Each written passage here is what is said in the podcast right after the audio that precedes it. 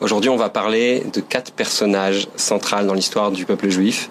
On va parler de Moshe, on va parler de Mordechai, on va parler du Rabbi Rayat, Rabbi Yosef Yitzhak, qui était le beau-père du Rabbi Lubavitch, et on va parler bien sûr du Rabbi Lubavitch parce qu'aujourd'hui, on commémore sa 29e Iloula, c'est-à-dire euh, le jour de, son départ de, ce monde. Et on va parler justement de quel, a été l'apport, euh, quel a été l'un des apports de ces, de ces personnages et puis on va découvrir les leçons extraordinaires qu'on peut en tirer. Et on va découvrir tout ça à travers les premiers versets de la paracha de Tetzavé. Alors c'est passionnant. Vous verrez que on va apprendre sur les difficultés, sur euh, les moments où, où ça ne va pas, sur les tragédies. On va parler aussi des moments où tout va bien et où malgré tout on continue à chercher du sens. Et puis il y a énormément de messages qui sont vraiment euh, qui nous parle pour aujourd'hui. Alors, pour dire quelques mots euh, concernant le texte qu'on va étudier, il s'agit du dernier fascicule que le rabbi a distribué. C'est-à-dire que quelques, quelques semaines, deux semaines avant de tomber malade, avant euh, de ne plus pouvoir euh, s'exprimer, eh bien, le rabbi a distribué ce fascicule. Et puis, on a tout de suite remarqué que c'était très différent. Parce que de façon générale, quand le rabbi distribuait un fascicule, c'était toujours un fascicule seul, euh, dans la majorité des cas. Et puis là, le rabbi a demandé à ce qu'on n'ajoute pas un dollar, mais deux dollars, et qu'on ajoute un morceau de gâteau, un morceau de gâteau au miel qui était euh, traditionnellement euh, distribué pendant le, jour de la veille de Kippour. Et puis, curieusement, à cette occasion, le rabbi a demandé à ce qu'on associe un, gâteau. Et puis, contrairement à l'habitude, quand il a donné à la dernière personne qui attendait, il a attendu que les retardataires arrivent et puis il a recommencé la distribution quand d'autres personnes sont arrivées. Et encore, euh, contrairement à l'habitude, une fois qu'il a fini son, sa distribution, il s'est mis à, donner, euh, même dans le hall, vous savez, euh, dans la synagogue du rabbi, le 770, dans le hall, juste avant d'entrer dans la chambre du rabbi, dans le bureau du rabbi, mais il y a des gens qui étaient là-bas et qui n'avaient pas reçu, il leur a donné en main propre ce, ce fascicule. Et on peut aller plus loin que ça, parce que c'est vraiment euh, quelque part son, son testament spirituel, on peut, on peut le dire, parce qu'il y a énormément de messages qui sont, pour aujourd'hui bien sûr, euh, tous euh, tous les, les, enseignements du rabbi sont, nous parlent encore pour aujourd'hui, mais celui-là, il a quelque chose de particulier quand même, parce que c'est celui qu'il a donné en dernier, et donc il y a énormément de messages pour notre génération, pour notre temps, et tous ces messages sont comme l'ensemble des enseignements du rabbi, d'actualité plus que jamais. Donc, sans plus attendre, on va commencer. On va pas faire aujourd'hui euh, ce discours en entier. Euh, d'une part parce qu'il est parce qu'il est très long, et d'autre part parce que, comme toutes les semaines, vous l'avez remarqué, on étudie quelque chose euh, du projet Jewish Insights. En hébreu, ça s'appelle Tovnot Lachaim. En français, on a choisi le nom Perspective Juive. Vous avez donc dans la description de cette vidéo un fascicule, un PDF que vous pouvez euh, étudier, vous pouvez suivre. Je cite parfois euh, au milieu du cours la, source, la page, et donc vous aurez l'occasion de pouvoir suivre dans ce fascicule que vous retrouverez dans la description de cette vidéo. Donc sans plus attendre, source 1, il y a une paracha très particulière qui s'appelle la paracha de Tetzavé. Elle a la particularité d'être la seule paracha de la Torah depuis la naissance de Moïse qui ne contient pas une seule fois le nom de Moïse. C'est assez spécial parce que euh, c'est pas que Moïse est absent de cette paracha, au contraire, il est présent puisqu'on parle de lui euh, toutes les deux phrases, euh, mais on ne dit pas son nom. Et donc la paracha commence par Veata et toi et toi bien sûr. Il s'agit de Moshe Rabin. Et la Torah nous dit que Dieu demande à Moïse d'ordonner au peuple juif de faire de l'huile pure concassée, de l'huile pure d'olive concassée pour le luminaire. Question se pose qu'est-ce que Moïse a à faire avec cette huile et pourquoi est-ce que c'est lui qui ordonne Vous savez, euh, Moïse n'est que l'émissaire de Dieu pour dire au peuple juif quoi faire. Donc quand on dit que c'est Dieu qui demande à Moïse euh, d'ordonner, ça veut dire que quelque part c'est Moïse qui ordonne. Euh, d'habitude c'est plutôt Moïse qui transmet les ordres de Dieu. Et là c'est Moïse qui ordonne. deuxième question qu'on a, c'est qu'est-ce que c'est que cette histoire de concasser pour le luminaire? On comprend pas. Euh, je tiens à préciser, je ne l'ai pas dit au début, on étudie aujourd'hui non pas comme d'habitude une sira, c'est-à-dire un discours traditionnel du rabbi, mais on étudie un discours chassidique. Alors qu'est-ce que ça change, vous allez me dire? Un discours chassidique, euh, c'est un autre niveau. C'est-à-dire que euh, quand le rabbi prononce un discours chassidique, il a, généralement les yeux fermés. on dit qu'il tient toujours un, objet, en l'occurrence une, serviette en, en tissu, et puis, euh, on dit qu'il a les yeux ouverts dans les mondes spirituels et qu'il parle sur Terre. Ça veut dire que c'est un moment absolument exceptionnel. Il y a un chant traditionnel qui est chanté avant, il y en a un autre qui est chanté après. C'est un moment spirituel d'un très très très haut niveau. Euh, quand on le voit dans les vidéos, on se rend compte que, euh, alors que quand le rabbi dit un discours habituel, eh bien, la majorité des gens sont, debout, mais il y a quand même une partie qui est, qui est assise, euh, une partie de ces gens qui est assise, et donc euh, pendant le Mahamar, on le voit tout de suite, on chante euh, donc la fameuse chanson qui prépare à ce, ce, discours, et puis dès que le rabbi commence, ou quelques instants avant que le rabbi commence, tout le monde se lève. Encore une fois, il y a une il y a une notion supplémentaire, il y a quelque chose de, une dimension supplémentaire dans le dans le Mahamar, c'est très très spirituel. Il y a il y a des notions qui sont très profondes. D'ailleurs, c'est peut-être pour ça que on va pas tout faire aujourd'hui parce que euh, on est essaye de faire en sorte dans ces cours que ce soit compréhensible euh, au plus grand, au plus grand public. Donc, on a dit les questions et on va maintenant essayer de, comprendre euh, pourquoi est-ce que c'est Moïse qui ordonne, c'est Moïse qui commande alors que normalement il n'est là que pour transmettre, et pourquoi il faut qu'il y ait de l'huile d'olive concassée pour le luminaire. J'explique la question. Quand vous avez besoin d'allumer une bougie, sur un, sur un bougeoir et que vous avez besoin d'huile. Vous allez dire j'ai besoin d'huile pour les bougies. Euh, vous n'allez pas dire j'ai besoin d'huile pour les bougeoirs. Les bougeoirs ils consomment pas d'huile. Les bougeoirs ils, ils, sont là pour tenir la bougie qui va brûler. Donc quand on a besoin de euh, d'huile, on en a besoin pour euh, les, les, bougies et pas pour le bougeoir. Et là on dit pour la menorah il faut de l'huile pour le luminaire. En d'autres mots, il faut de l'huile pour le candélabre, pour la, pour menorah elle-même. Mais la menorah, n'a pas besoin d'huile. Donc pourquoi est-ce qu'on a utilisé ce terme? Si ce terme a été utilisé, c'est qu'il a un message et on va essayer de le découvrir euh, ensemble aujourd'hui. Donc, pour donner euh, la réponse à cette question, le rabbi va ramener, analyser un discours de son beau-père, Rabbi Yosef Israq. C'est encore une fois un discours très particulier parce qu'il a été dit à un moment très très spécial. Euh, ça a été dit un jour de Purim euh, en 1927. Le rabbi précédent à l'époque se bat pour maintenir le judaïsme, euh, de, judaïsme de la Russie soviétique de l'époque en vie.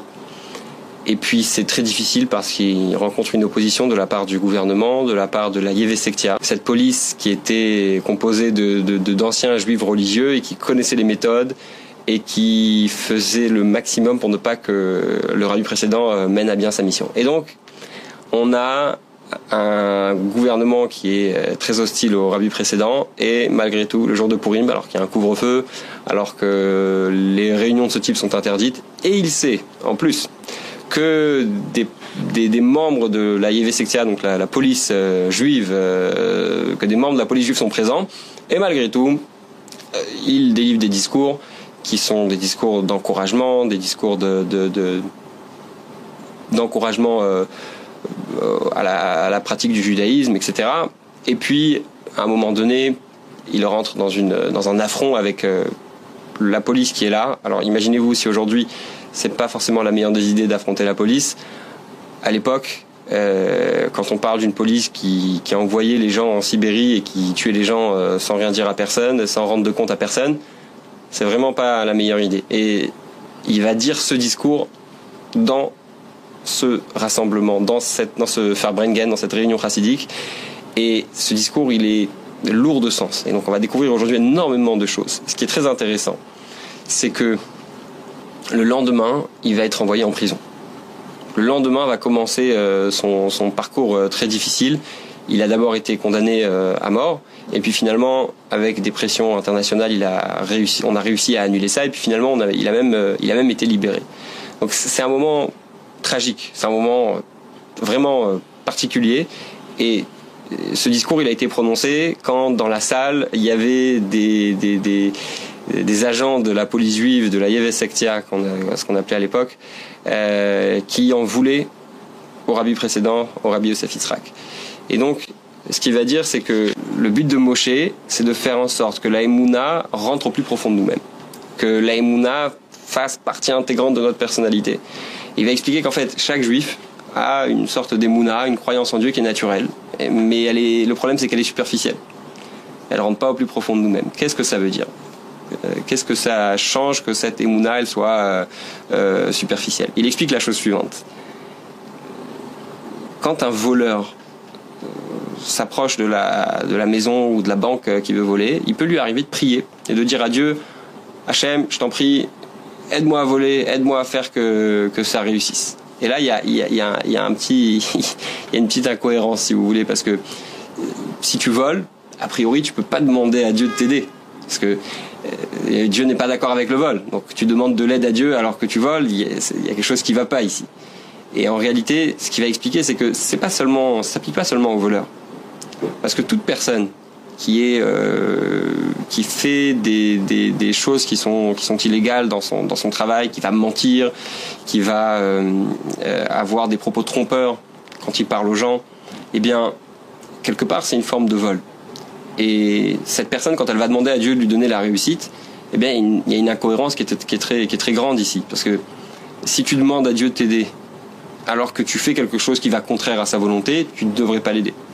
Mais cette possibilité de demander à Dieu de nous aider alors qu'il ne se comporte pas comme il faut, elle vient justement de ce manque de croyance. C'est-à-dire qu'il y a une croyance, mais cette croyance, elle est superficielle, cette croyance, elle est, elle est pas profonde, et donc euh, on pense que Dieu est capable de nous aider dans notre vol, mais on se dit, je suis obligé de voler parce que si Dieu ne m'aide pas, euh, je vais pas réussir à, faire le même chiffre à la fin du mois. Or, ce qu'on comprend pas, c'est que la, plus grande des fatigues, même sans vol, ne nous amènera pas plus que ce que Dieu a décidé de ce qu'on allait gagner à la fin du mois.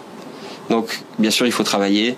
Bien sûr, il faut faire ce qui, ce qui est nécessaire pour, euh, pour euh, ramener euh, de quoi nourrir sa famille. Mais en aucun cas, en aucun cas, le fait de voler ramènera un argent qui est légitime, un argent qui est, qui qui est en prix de la bénédiction de Dieu. Je donne juste un détail important. Quand on parle de travail, en réalité, on parle de réceptacle on parle d'ustensiles pour pouvoir recevoir la bénédiction divine.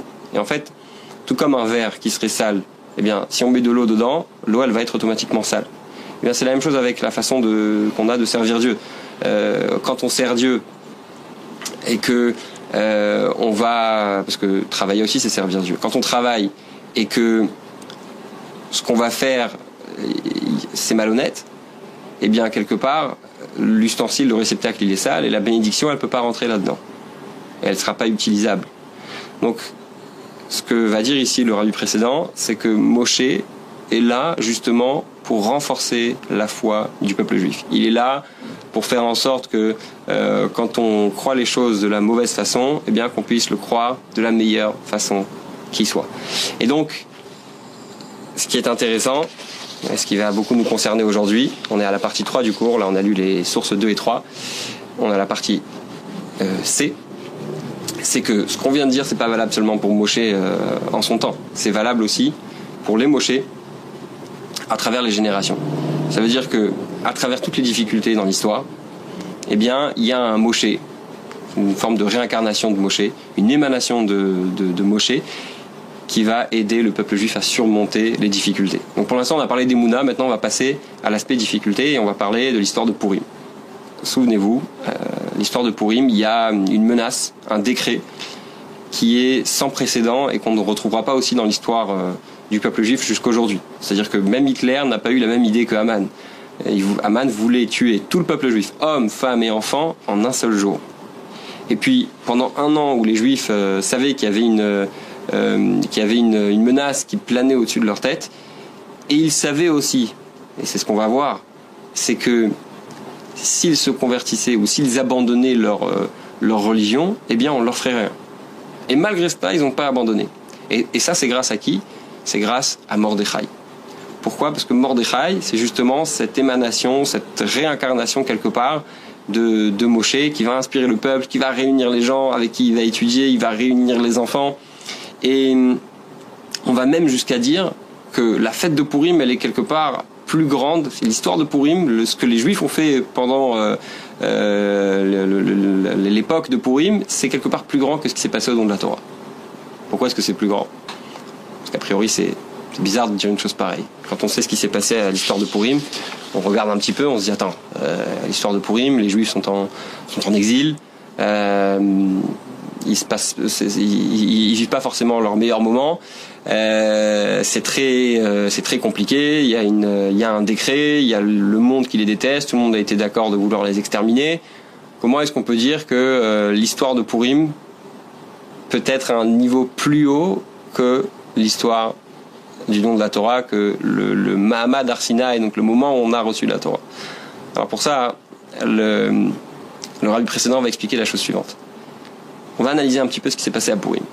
les Juifs avaient le choix les Juifs avaient la possibilité de dire merci, au revoir, on veut rester en vie, on va attendre que Aman parte de ce monde, et puis une fois qu'Aman sera parti, bah, ça ira beaucoup mieux, on pourra, euh, tranquillement euh, euh, servir Dieu à nouveau, etc. Mais c'est pas ce qu'ils ont fait.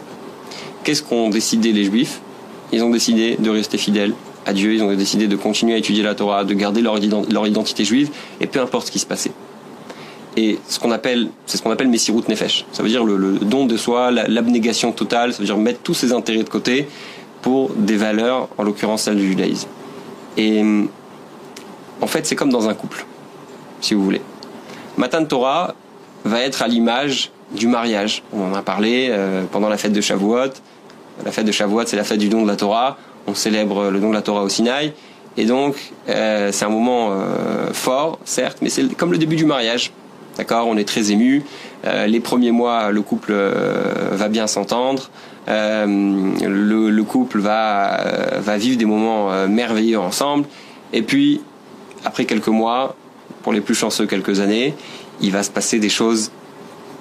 Il va y avoir des difficultés. Il va y avoir des challenges, il va y avoir des moments compliqués, il va y avoir les rapports avec la belle famille, il va y avoir le rapport aux enfants qui va se lever la nuit, etc. Il va y avoir des difficultés. Et si je venais à vous poser la question, qu'est-ce qui est plus fort? Est-ce que c'est l'amour qui est euh, juste après le, début du mariage, euh, juste après le mariage, ou est-ce que c'est l'amour euh, après les enfants, après les difficultés, après les conflits? Évidemment que l'amour le plus fort, c'est celui qui vient après les conflits. Pourquoi? Parce que si on a été capable de s'aimer malgré les difficultés, c'est que forcément notre amour, il est très fort. Parce que si on se marie seulement quand c'est intéressant, si on se marie seulement euh, quand c'est facile, quand c'est accessible, quand ça nous plaît, quand on se retrouve dans, notre partenaire, alors dans ce cas-là, on se marie pas pour l'autre, on se marie pour nous.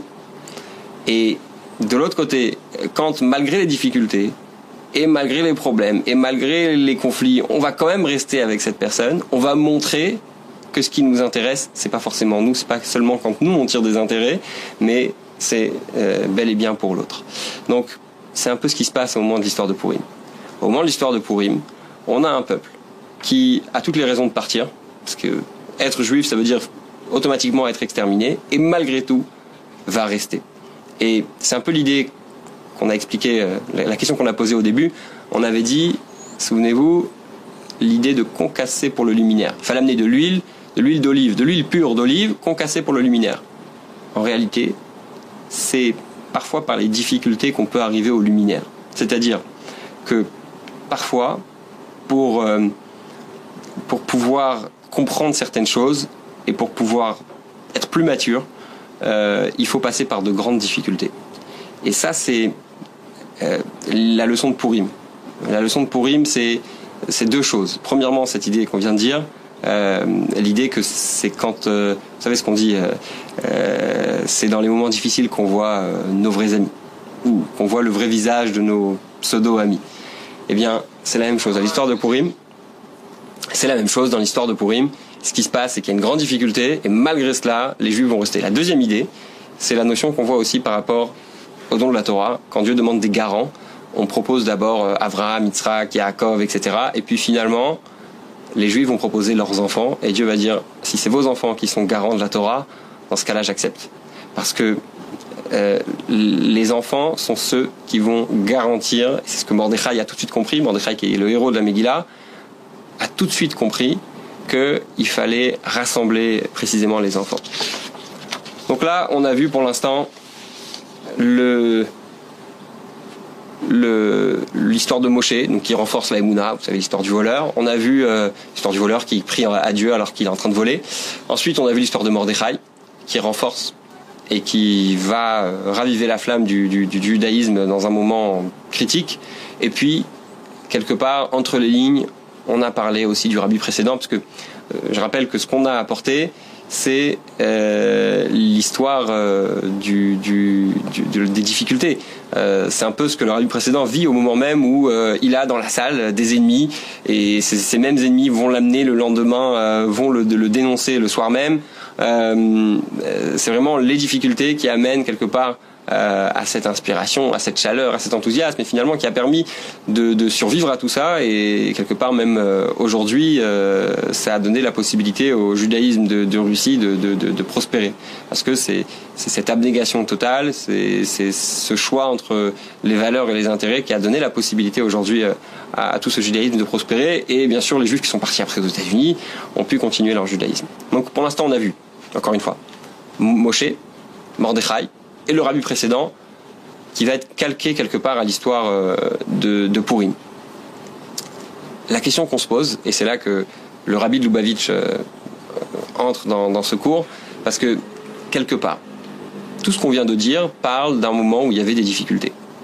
Alors, n'en déplaise à certains, parce que quand je dis ça, certains ne sont pas forcément d'accord, mais ce qu'on vit aujourd'hui, en France, et dans la majorité des pays du monde, c'est une situation pour les juifs qui est meilleure que tout ce qu'on a pu vivre dans l'histoire. Ça veut dire, jamais dans l'histoire, les juifs n'ont pu pratiquer leur judaïsme autant qu'aujourd'hui.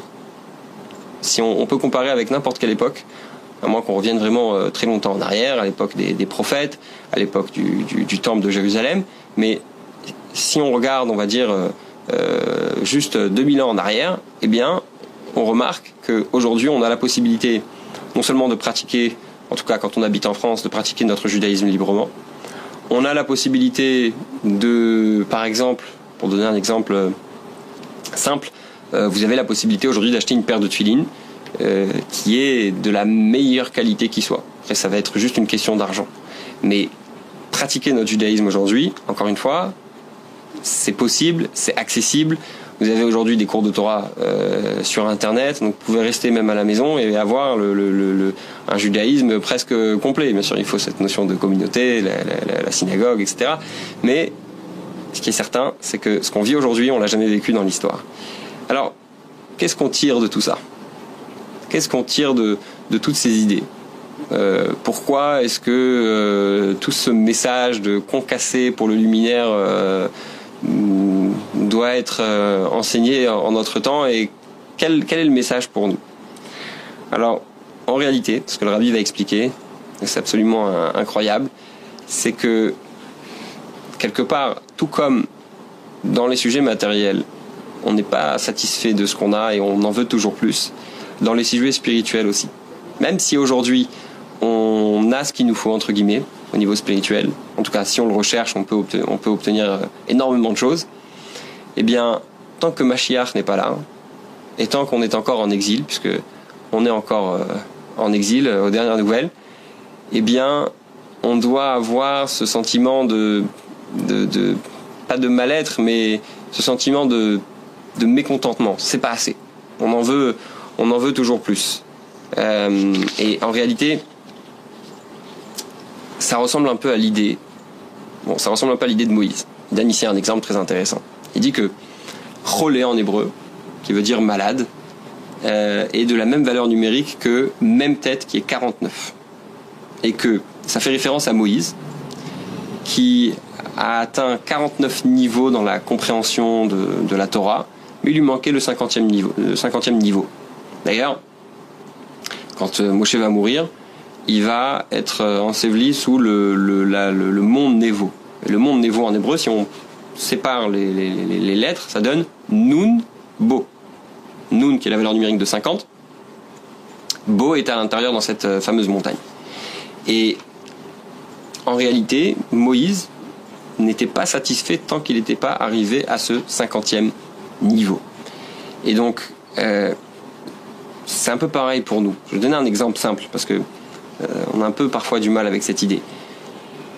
On connaît des gens qui ont fait tchouva, d'accord? Euh, Encore une fois, tchouva, ça peut être un la ça peut être un concept un peu abstrait qui arrive seulement à certaines personnes, mais on doit tous faire tchouva tous les jours. Même si on a une très grande barbe blanche, même si on est un tzaddik, on doit faire tchouva tous les jours. Maïmonide qui rapporte, Maïmonide qui rapporte ça et qui dit il faut qu'un homme il soit kol yamav bichouva. Ça veut dire qu'on doit tous euh, être dans un élan de retour. Et dans cet élan de retour, il y, a deux, il y a deux choses, deux facteurs, on va dire de façon générale. Le premier facteur, c'est les difficultés. Quelqu'un qui va perdre un proche, quelqu'un qui va avoir des problèmes de santé, quand euh, ça va mal euh, dans un domaine de la vie, peu importe lequel, souvent on va s'en remettre à Dieu. Euh, quand on ne sait plus à qui s'en remettre, souvent on va se dire j'ai besoin du bon Dieu dans ma vie. Et c'est ce qui se passe concrètement. Ça arrive chez, beaucoup de gens, ils ont un élan de retour vers Dieu, ils ont envie de, pratiquer plus, de donner plus de sens à leur vie, etc.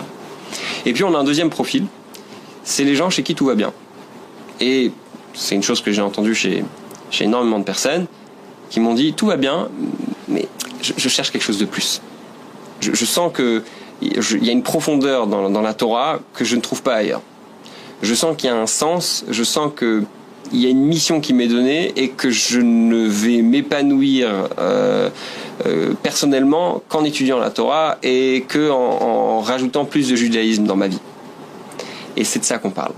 On parle de, de, cette, volonté profonde qui est en chaque juif et qui, qui surgit à différents moments de la vie. Et notre notre mission, ça c'est le message du rabbi, c'est que on doit essayer de la réveiller constamment. On doit essayer de faire en sorte de jamais être satisfait, de jamais être satisfait de ce qu'on a spirituellement. On lisait il y a quelques jours euh, dans, un livre que j'aime beaucoup, qui s'appelle Ayom Yom, que dans tous les sujets matériels, on doit voir en bas. Ça veut dire, je regarde la voiture de mon ami, je me dis ah j'aimerais bien avoir cette voiture, elle est jolie cette voiture.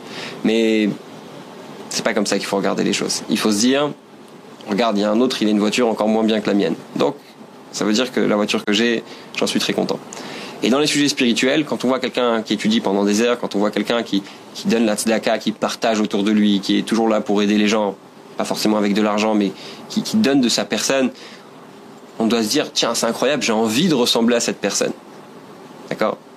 Euh, C'est un peu la même chose ici. C'est-à-dire qu'il y a une volonté en nous qu'on doit, qu'on doit, doit découvrir, qu'on doit sortir, qu'on doit polir, qu'on doit euh, pratiquer, qu'on doit essayer de, développer, qui est cette volonté d'aller chercher plus loin, de, se sentir mal d'être en exil. Vous savez, il y a toujours l'exil personnel et l'exil global. Euh, l'exil global, c'est la galoute en hébreu, d'accord? C'est l'attente de la venue du Mashiach. Et l'exil personnel, c'est toutes ces barrières qu'on s'est mis, toutes ces limites qu'on s'est mis d'être capable d'en sortir. Et il y a un autre aspect très intéressant, le rabbi finit avec ça, et, c'est là qu'on comprend à quel point ce, message du rabbi, quelque part, euh, ce dernier message qu'il nous laisse aujourd'hui, c'est la question de, ok, on a la chance de, vivre un judaïsme épanoui en, en, France de façon générale et euh, à Paris, en région parisienne en particulier. Euh, très bien. Et qu'est-ce qui se passe avec les juifs qui n'ont pas accès à tout ça? Qu'est-ce qui se passe avec ces juifs qui n'ont pas accès à la Torah, qui n'ont pas accès à euh, peut-être euh, un bête rabat d'une synagogue, et c'est ça ce qui dérangeait le rabbi. Ça veut dire que le rabbi avait tout ce qu'il fallait autour de lui. Il avait des, disciples qui étaient là, il avait des milliers de personnes qui l'écoutaient euh, à chaque fois qu'il y avait un, rassemblement, un Shabbat, les fameux Farbringen, etc. A priori, il avait tout ce, tout ce dont il avait besoin, il l'avait. Mais, encore une fois, on n'est pas à l'aise on n'est pas à l'aise tant qu'encore au bout du monde, il y a un juif qui n'a pas la possibilité d'aller se tremper au mikvé, un juif qui n'a pas la possibilité d'aller manger cachère, un juif qui n'a pas euh, la, possibilité de se rendre dans une synagogue. J'aime bien dire ça et je, je, le, je le, répète, surtout qu'aujourd'hui c'est un jour particulier, c'est que Chabad n'est pas un mouvement social international qui a réussi. La volonté du rabbi, c'était pas d'être un leader social international. Non. Ce que le rabbi a voulu faire, et ça vient d'une idéologie et du, de, de, la, de, la, de la chassidoute, de la, d'une façon en réalité de, servir Dieu. Et c'est parce que le rabbi prônait cette façon de servir Dieu que finalement il a envoyé des gens aux quatre coins du monde pour pouvoir euh, diffuser la Torah. C'est-à-dire qu'avant tout, Chabad, c'est une, pensée, c'est une, c'est le Tanya, c'est les enseignements du rabbi qui, de façon automatique et de façon claire, parce que le rabbi a dit les choses assez clairement, encourage les gens à aller au bout du monde pour aller ouvrir un Beit Rabbad et dans certains endroits de faire aussi euh, de l'humanitaire quand, le besoin euh, se, fait. Mais en aucun cas c'est un mouvement social international. C'est ce que ça apparaît être, mais c'est beaucoup plus profond que ça. C'est pas juste quelqu'un qui a décidé un jour que euh, il allait euh, ouvrir un centre d'action. Non, c'est beaucoup plus profond que ça. C'est une idéologie c'est euh, une, une, façon de voir le service de Dieu. Je vais finir juste avec une histoire. Euh, qui est rapporté ici, là, dans le manuel pour l'enseignant.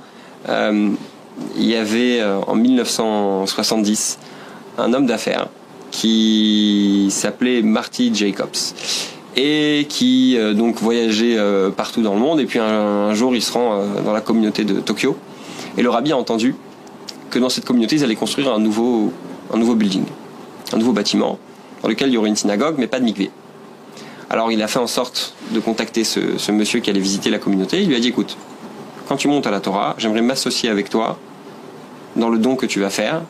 Et une fois avoir fait ce don, une fois que tu as fait ce don, j'aimerais que tu envoies une lettre à la communauté et que tu leur dises je suis très heureux de participer euh, au projet de la nouvelle synagogue, etc.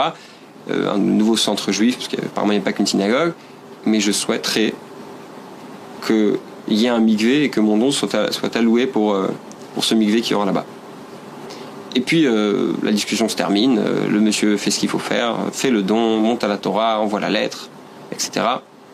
Et puis des années plus tard, quelques temps plus tard, il reçoit un coup de fil de quelqu'un qui l'appelle dans son bureau en Pennsylvanie, qui était pas loin de la Maison Blanche, et qui lui dit j'ai quelque chose pour toi de la part du Rabbi Louavitch, sa participation au don. Parce que dans la lettre, il avait écrit, j'ai oublié de le dire, dans sa lettre, il avait écrit euh, je participe euh, à, et je, suis, associé au Rabbi Lubavitch dans ce, dans ce nom. Et donc il a reçu son billet de 100 dollars euh, de participation du Rabbi. Et puis il, toujours, il dit qu'il s'est toujours posé la question pourquoi est-ce que le Rabbi s'est mêlé de, de, cette communauté à Tokyo qui n'était pas Lubavitch, qui n'était pas liée au Rabbi? Et quelque part, avec tout ce qu'on a étudié, on a la réponse. Parce que ce que ce monsieur raconte, c'est qu'à la fin, il y avait un mikvé là-bas la réponse, elle est simple. C'est le message qu'on a dit tout à l'heure. C'est vrai que parfois, on a tout ce qu'il faut. Et même quand on a tout ce qu'il faut, spirituellement parlant, on est épanoui dans notre judaïsme, on doit toujours chercher plus. Et quand je dis chercher plus, j'entends le fait de toujours attendre le Mashiach qui va apporter euh, la perfection dans notre pratique du judaïsme. Et à part le fait d'attendre le, le Mashiach, il y a aussi cette dimension de se dire tiens, est-ce que le juif qui est à l'autre bout de la terre, il a la possibilité de, faire son judaïsme euh, comme moi j'ai la chance de pouvoir le faire?